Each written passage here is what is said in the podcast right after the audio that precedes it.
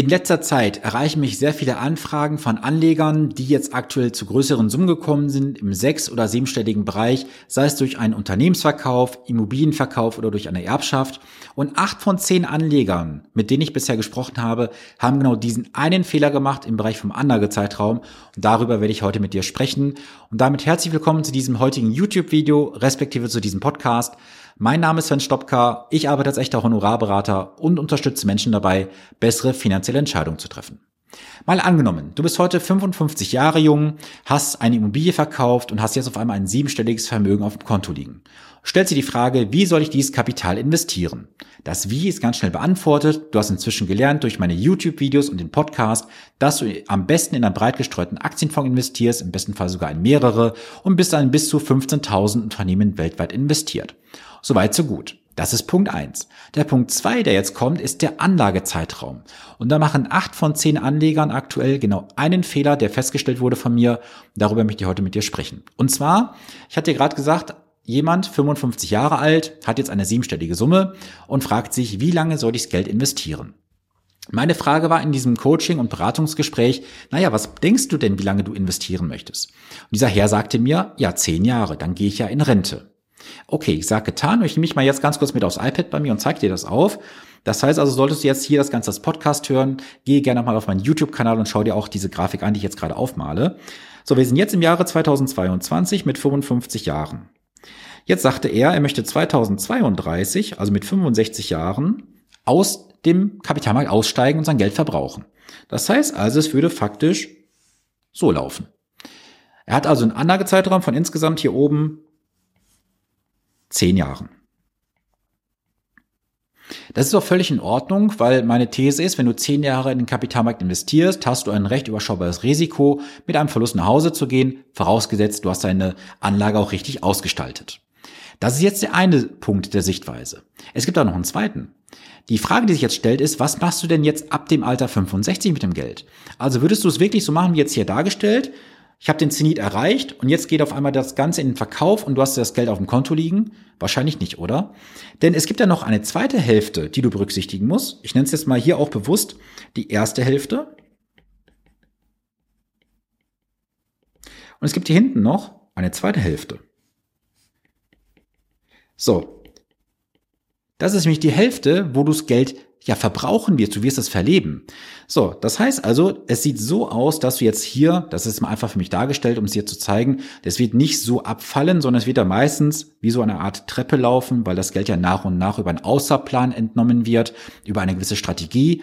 Und am Ende bist du vielleicht dann mit, sagen wir mal, 95 Jahren friedlich von der Erde gegangen, hast dein Kapital insgesamt 40 Jahre im Kapitalmarkt investiert gehabt. Und das ist genau dieser Fehler, den acht von zehn bisher gemacht haben. Sie haben nur bis zum ersten Teil geschaut, aber nicht in den zweiten Teil hinein. Und das ist ein ganz entscheidender Fehler, denn wenn du jetzt einen anderen Zeitraum von zum Beispiel jetzt in diesem Fall 10 auf 40 Jahre verlängerst, bekommst du einen ganz anderen Blickwinkel auf das Thema Risikoneigung. Und jetzt kommt der zweite Aspekt direkt zum Tragen. Du solltest die Anlagestrategie schon heute so ausgestalten, dass du sie auch steueroptimiert betreibst und vor allem auch risikoadjustiert.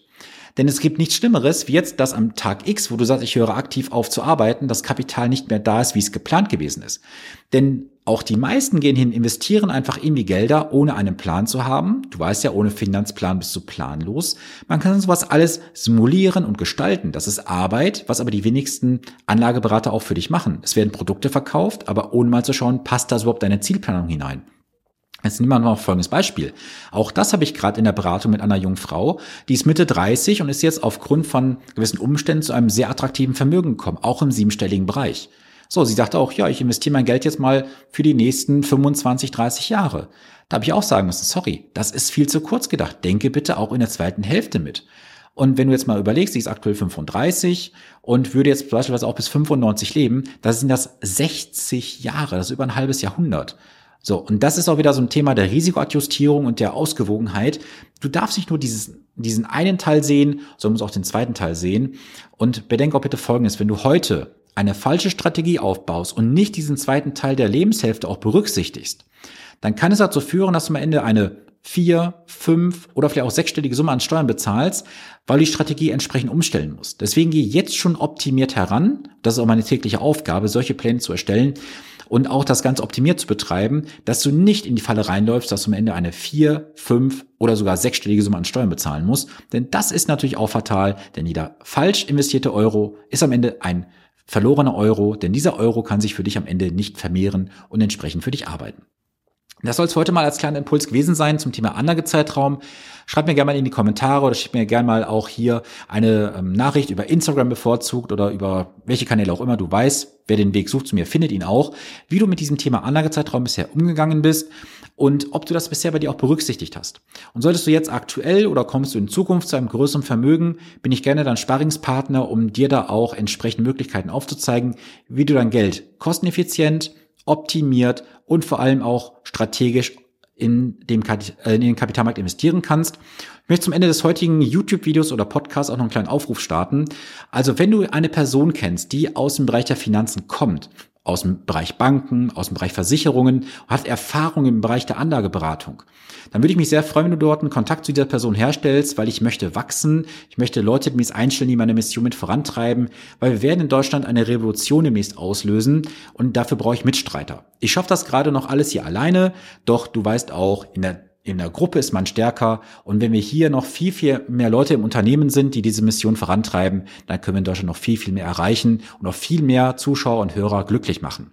Von daher würde ich mich sehr freuen, wenn du mich dabei unterstützt. Und in diesem Sinne wünsche ich dir eine gesunde und vor allem erfolgreiche Woche. Bleib gesund. Bis zum nächsten Montag. Dein Sven Stopka.